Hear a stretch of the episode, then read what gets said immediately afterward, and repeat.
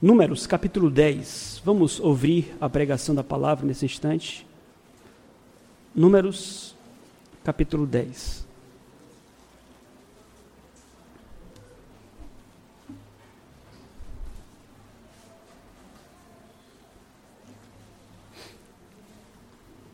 Temos feito tanto a exposição do Evangelho de João como do livro de Números. Hoje nós estamos no capítulo 10, leitura dos versículos 1 ao versículo 10. As duas trombetas de prata. Acompanhem a leitura, por gentileza, comigo. Disse mais o Senhor a Moisés: Faze duas trombetas de prata, de obra batida as farás. Servir-te-ão para convocares a congregação e para a partida dos arraiais. Quando tocarem, toda a congregação se ajuntará a ti, à porta da tenda da congregação. Mas quando tocar uma só, a ti se juntarão os príncipes, os cabeças dos milhares de Israel. Quando as tocardes arrebate, partirão os arraiais que se encontram acampados do lado oriental mas quando a segunda vez as tocardes arrebate, então partirão os arraiais que se acham acampados do lado sul. Arrebate as tocarão para as partidas. Mas, se se houver de ajuntar a congregação, tocá-la-eis, porém não arrebate. Os filhos de Arão, sacerdotes, tocarão as trombetas e a vós outros será isto por estatuto perpétuo nas vossas gerações. Quando na vossa terra sairdes a pelejar contra os opressores que vos apertam, também tocareis as trombetas a rebate. E perante o Senhor vosso Deus haverá lembrança de vós, e sereis salvos de vossos inimigos. Da mesma sorte, no dia da vossa alegria, e nas vossas solenidades, e nos princípios dos vossos meses, também tocareis as vossas trombetas sobre os holocaustos, os vossos holocaustos, e sobre os vossos sacrifícios pacíficos, e vos serão por lembrança perante o vosso Deus.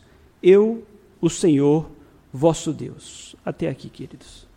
Eu creio que cada geração conta naturalmente com as facilidades e com as dificuldades próprias da sua época. No caminho para a igreja hoje, por exemplo, eu vim pensando no carro como é que faziam os crentes no passado que precisavam se reunir, mas não tinham, por exemplo, a tecnologia do, do relógio. Nosso culto aqui começa às 9 horas, me refiro à escola dominical às 9 horas, o culto às 10 e meia em ponto. Como é que havia pontualidade numa época em que não havia relógio, por exemplo? Eu não sei. Mas nós vamos convir também que naquele contexto os crentes eles habitavam em cidades menos povoadas do que a nossa e o ajuntamento solene eu imagino que era mais fácil.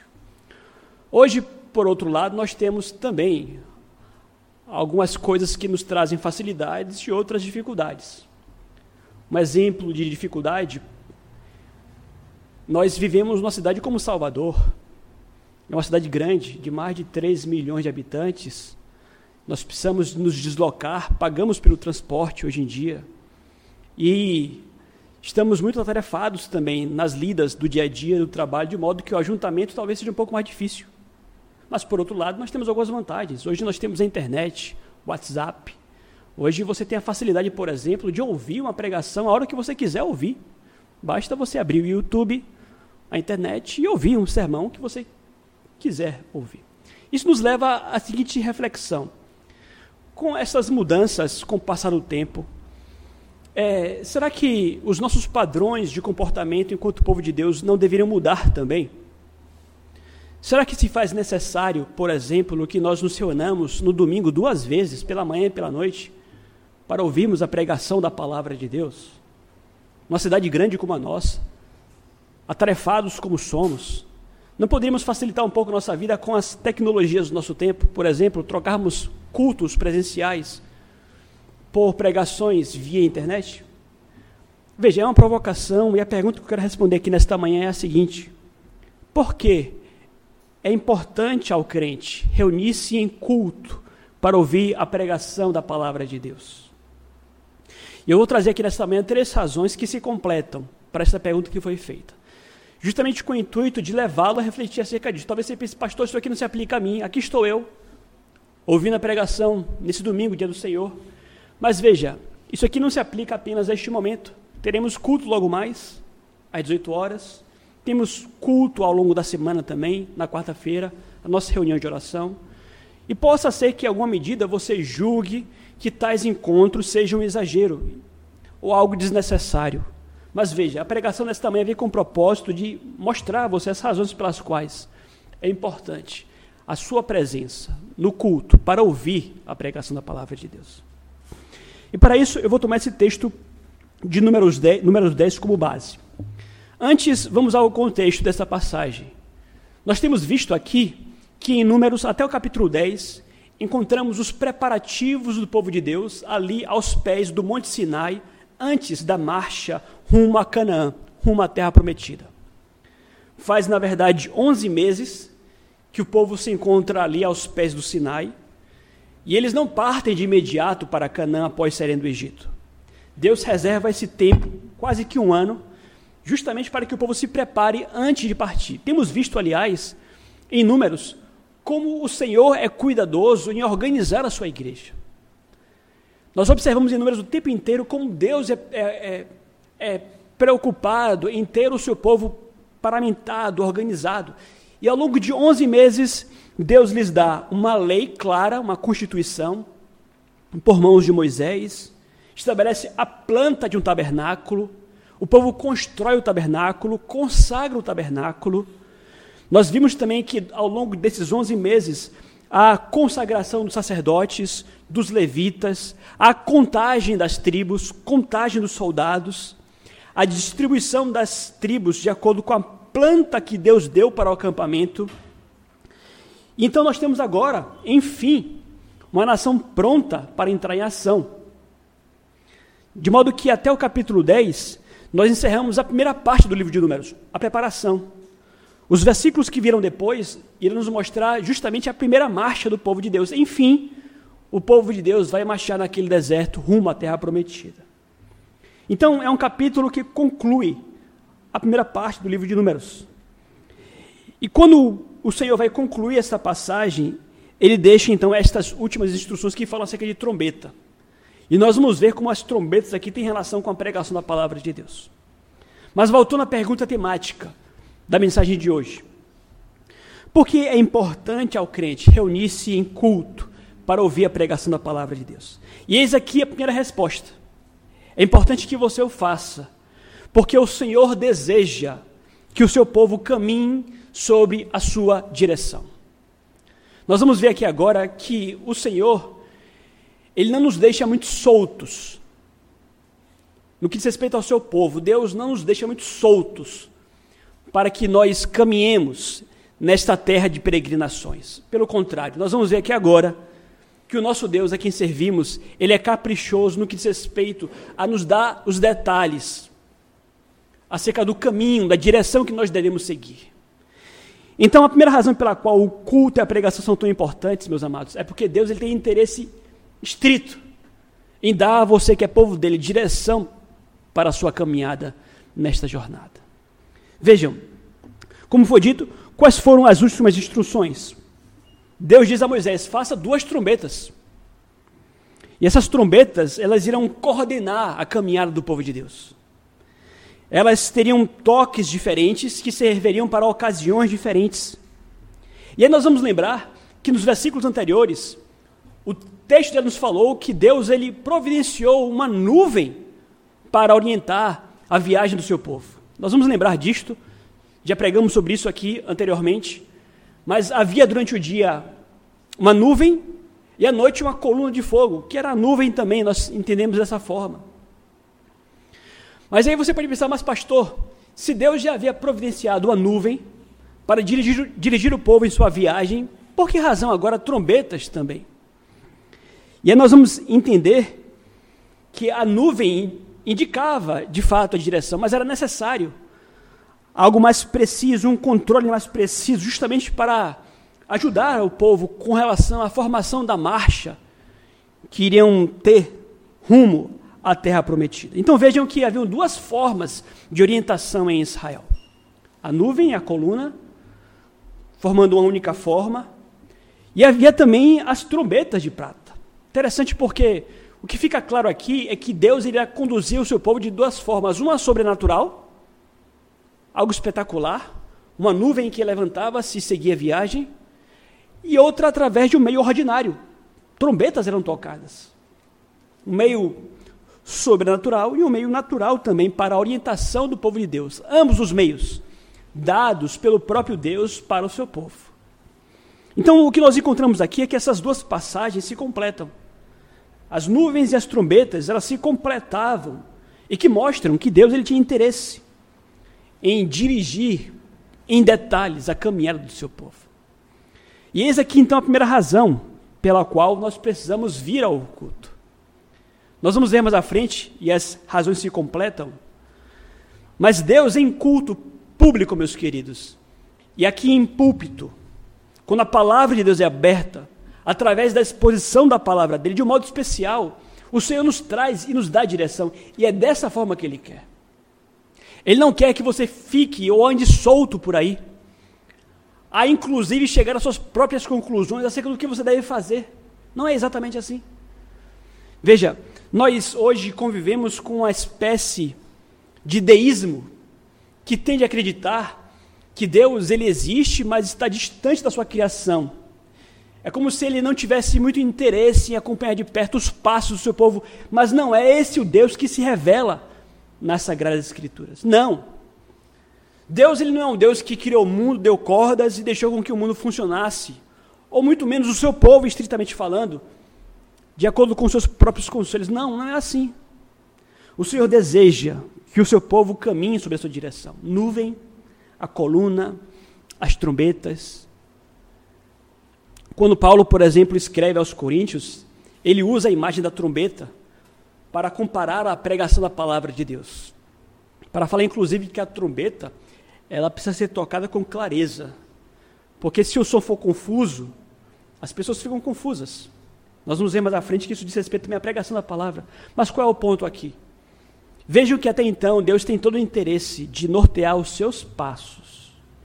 E o culto, a pregação, possuem papel importante, justamente para que você saiba o que fazer, onde pisar e que direção seguir.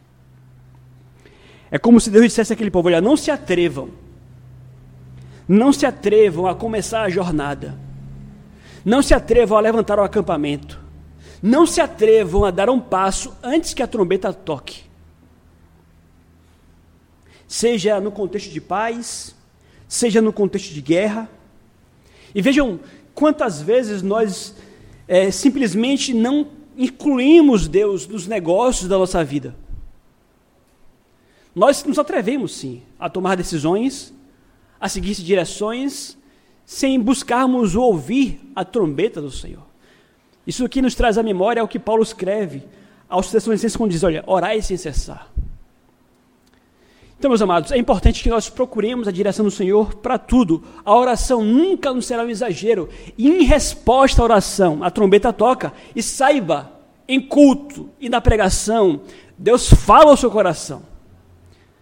Em culto e na pregação da palavra do, do Senhor, quando fielmente exposta, o Senhor abre olhos, aponta caminhos.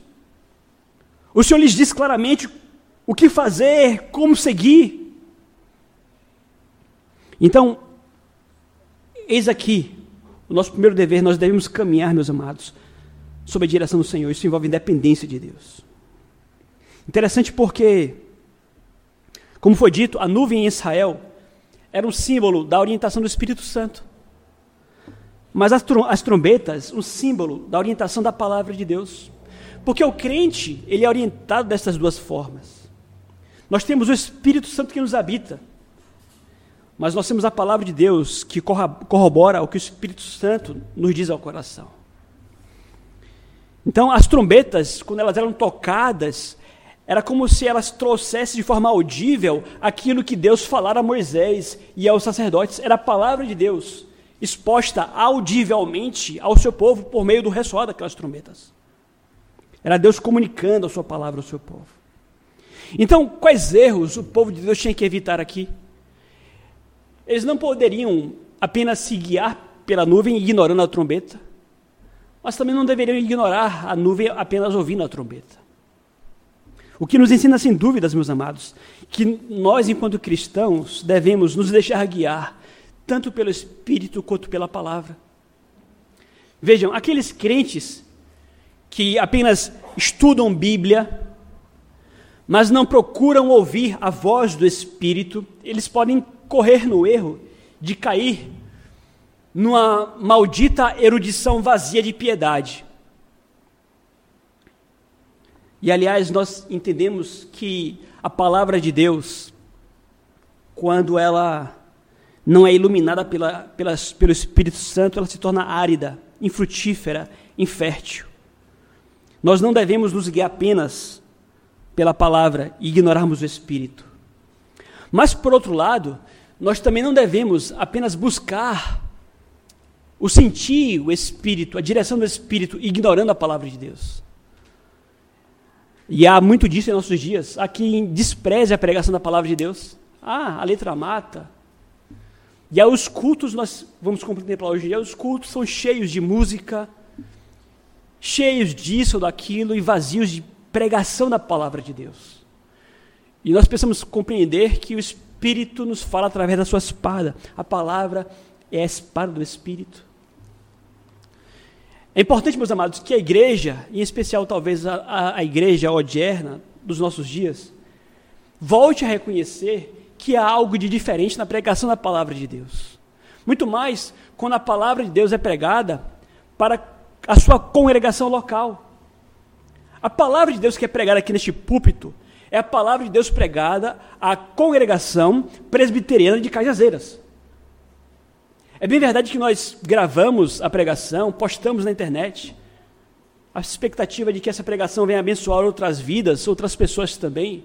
Mas aquelas outras vidas, a pregação, de certa forma, está fora de contexto. É aqui que Deus fala com você, que é congregante aqui em Cajazeiras. Por isso que é tão importante que cada crente esteja congregado com o seu rebanho, em sua igreja para ali, ali, ali ouvir a pregação do seu pastor. É por essa razão que a pregação dominical em culto solene, ela não é a mesma coisa que uma pregação que nós ouvimos deitado em casa em nosso sofá.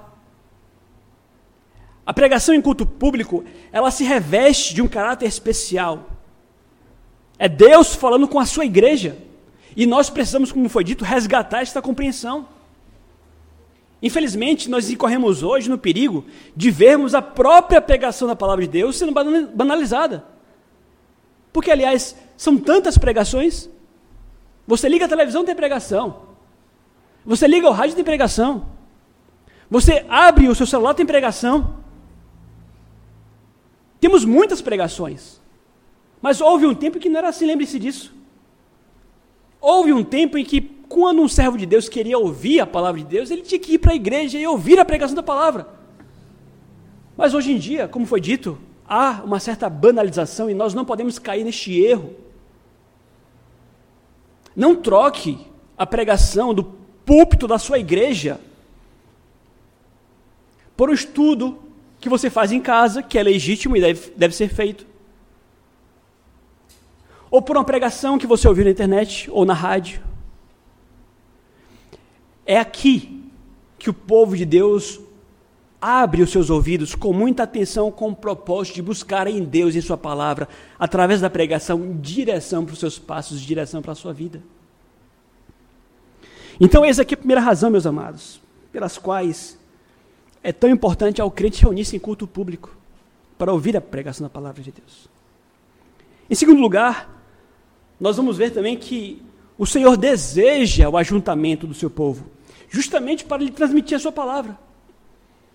Versículos 1 e 2, acompanhem comigo. Disse mais o Senhor a Moisés: faze duas trombetas de prata, de obra batida as farás. Servir-te-ão para congregares a congregação e para a partida dos arraiais. Nós vamos falar aqui um pouco sobre as trombetas agora em si. Primeiro, de que elas, elas eram feitas? Né? Eram feitas de prata. A prata é um símbolo para a pureza. A Bíblia muito fala da prata sendo purificada. Elas eram feitas é, não de obra fundida, ou seja, não eram peças misturadas, mas uma única peça batida, assim como eram feitos os querubins da arca e também o candeeiro. Era uma única peça moldada ou batida para formar as trombetas. E essas trombetas aqui não deveriam ser confundidas com o chofar. Os irmãos vão lembrar que havia em Israel um chofar que era uma corneta feita com o chifre de um animal, de um cordeiro, ou de um carneiro, perdão. E esse chifre era tocado, foi tocado na batalha de Jericó, na batalha de Gideão e Midian, até hoje nas sinagogas dos judeus, mas não esta a descrição aqui, aqui são outras trombetas, que eram tubos estreitos, mais ou menos 45 centímetros de tamanho, de largura, ou de comprimento, melhor, melhor dizendo, e ao fim havia o formato de um sino. E vejam, essas trombetas, elas tocavam para servir a algumas funções. Elas eram usadas tanto para a reunião do povo em assembleia, quer seja do povo inteiro ou dos líderes, tocadas para que o povo levantasse acampamento e marchasse, tocadas para que o povo levantasse acampamento, ou melhor dizendo, para que o exército levantasse para a guerra, e tocadas em contexto de festas, festas solenes em Israel. Então, tudo isso iria depender da forma como a trombeta era tocada. E eis aqui a primeira função da trombeta. Elas eram tocadas para reunir o povo. Tocadas para reunir o povo junto ao tabernáculo. Nesse contexto aqui, ou nessa situação, as duas trombetas eram tocadas. E aí nós podemos imaginar que eram necessárias duas trombetas tocadas bem alto, porque o povo era um povo grande, né? Então reuniam-se todos eles na porta do tabernáculo. E ali é uma razão para isso. Porque na porta do tabernáculo eles estariam diante do próprio Deus. Então o que é que nós aprendemos com isso aqui? Vejam vocês que toda vida, toda vida, sempre no que diz respeito ao povo de Deus, toda vida, o Senhor desejou o Senhor deseja o ajuntamento do seu povo para lhe transmitir a palavra. Deus ele poderia providenciar outros meios tantos para que cada um, para que cada israelita fosse instruído, fosse admoestado, fosse ensinado. Mas veja, toda a vida foi da vontade de Deus que o povo estivesse reunido para que a palavra do Senhor lhe fosse transmitida. Trombetas eram tocadas para isto. Então o povo tinha ali o privilégio de aproximar-se dele. O tabernáculo era o símbolo da presença de Deus em meio ao seu povo. Vejam, Deus ele fala em termos individuais, é óbvio, somos habitados pelo Espírito Santo individualmente, mas a igreja também é um símbolo de um edifício santo, onde cada um de vocês é um tijolo e onde o Espírito Santo também habita. No Novo Testamento, nós vamos encontrar o termo eclesia, que nada mais é do que assembleia. Hoje muito se fala em igreja, igreja, igreja, e se perde o caráter básico da palavra igreja, que é assembleia, ajuntamento. É por essa razão que não existe igreja com culto online. Não igreja, não assembleia, porque você não faz assembleia online. O ponto é, nós nos unimos porque o propósito de Deus é que juntos nós recebamos a sua palavra. Deus deseja que o seu povo esteja ligado a ele. E vejam vocês, queridos, que isso aqui não é invenção nossa. É Deus cuidando de nós. E aliás, contemplamos isso em outras passagens, passagens tantas, como por exemplo, diz: guarda o dia do Senhor para o santificar. Quando Deus estabelece, por exemplo, um mandamento que prescreve a santificação de um dia, Deus está dizendo: Eu quero que vocês separem tempo na semana de vocês para o ajuntamento solene, para a santificação do meu nome, para o culto a, a, a mim, para o culto ao Senhor. E é maravilhoso nós contemplarmos como Deus fez. Porque hoje nós nos reunimos no domingo. Do latim, Dominica Dies, que quer dizer dia do Senhor. Por quê? Porque foi no domingo que o Senhor Jesus Cristo ressuscitou. Então hoje nós temos o privilégio de começarmos, enquanto crentes, a semana em ajuntamento solene, em culto ao Senhor, iniciarmos a semana buscando direção de Deus. O domingo tem que ser visto pelo crente como o dia do ajuntamento solene. E veja, é o dia, não é meio-dia. É o dia, nós temos sete na semana. Nós não somos chamados a guardar meio-dia de uma semana, mas um dia na semana. E nós iniciamos o dia com o culto. Nós terminamos o dia com culto. E era assim também em Israel. Culto no início do dia, culto no final do dia. E quando nos reunimos, não é por acaso, não é invenção nossa, não é capricho do pastor, dos presbíteros. É simplesmente uma fidelidade ao que nos prescreve a palavra de Deus o ajuntarmos-nos ao toque das trombetas para ouvirmos a palavra de Deus. Interessante porque na Europa e alguns países de influência católica, tradicionalmente se tocam sinos antes dos cultos. Aliás, lá no Imbuí tem uma igreja que toca um sino antes do culto, que vem acompanhada até de uma musiquinha também. Lá em São Paulo, onde eu morava, havia igreja protestante também que tocava um sino. E, naquele contexto, trombetas eram tocadas. E o povo não tinha relógio, talvez. O povo então se reunia ali para se reunir ao som das trombetas. Hoje nós não tocamos nada. Hoje nós temos WhatsApp. E tem um pastor aqui no sábado, manda mensagem para vocês. Olha, culto amanhã. Sabe, Recebam a mensagem do pastor no sábado como tocar de trombetas. Bom seria, quem sabe, se nós construirmos no futuro aqui, um templo e colocarmos um sino aqui no templo para que caia as inteiras, sabe? Quando é que tem culto aqui. Vamos tocar um sino aqui, viu? Para o pessoal se preparar para o culto também. Mas qual é o ponto aqui? Nós precisamos encarar com maior seriedade o culto ao Senhor.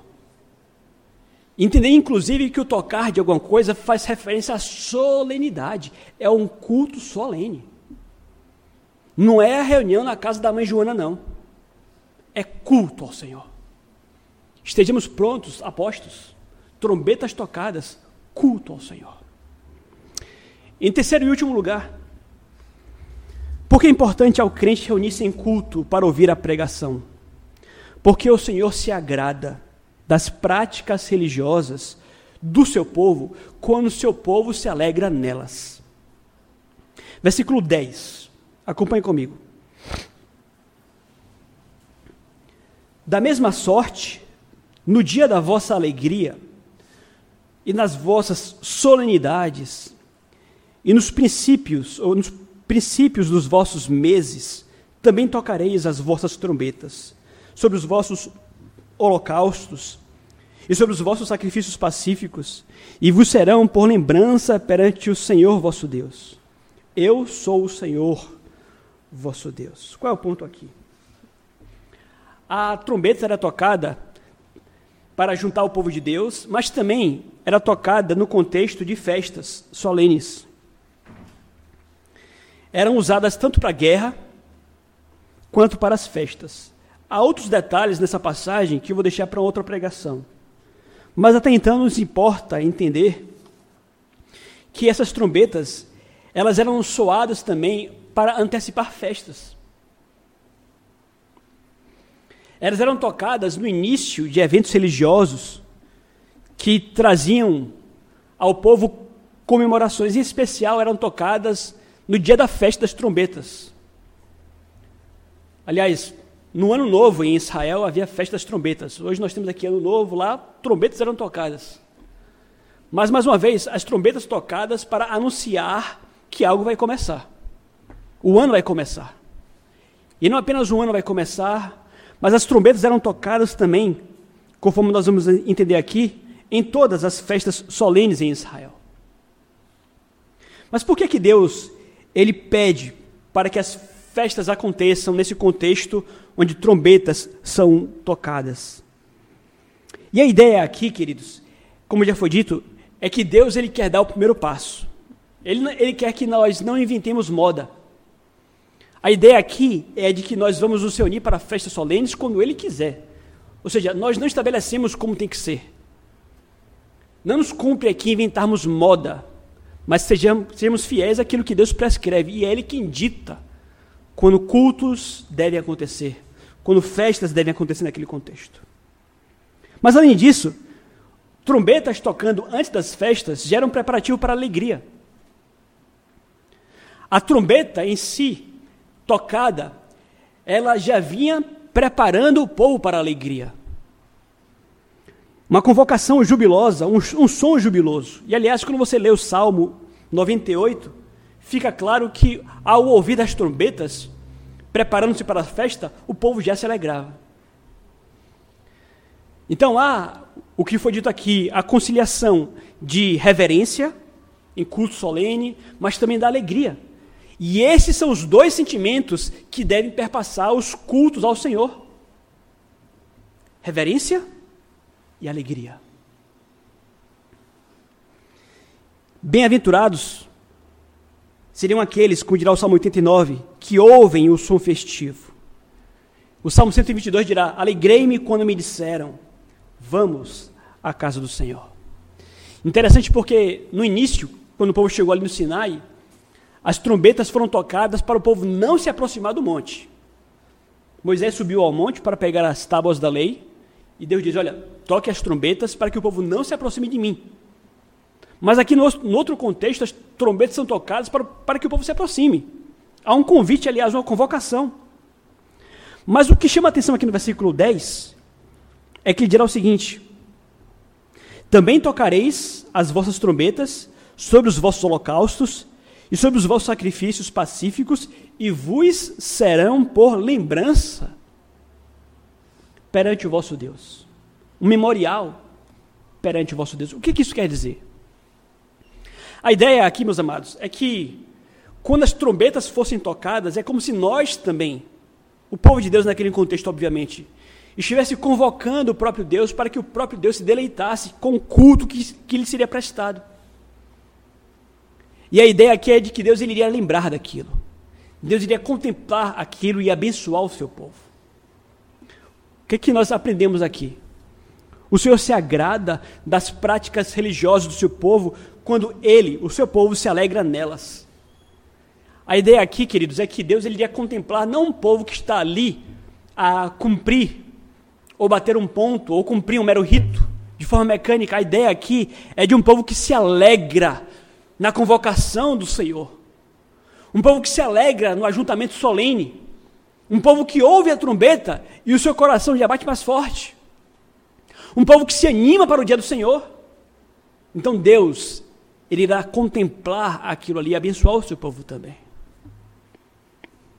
Para concluir, nós lembramos que o Novo Testamento faz o uso da imagem das trombetas para nos lembrar também que haverá o dia em que Deus ele irá ajuntar, congregar, definitivamente, por uma última vez, toda a sua igreja e todo o seu povo.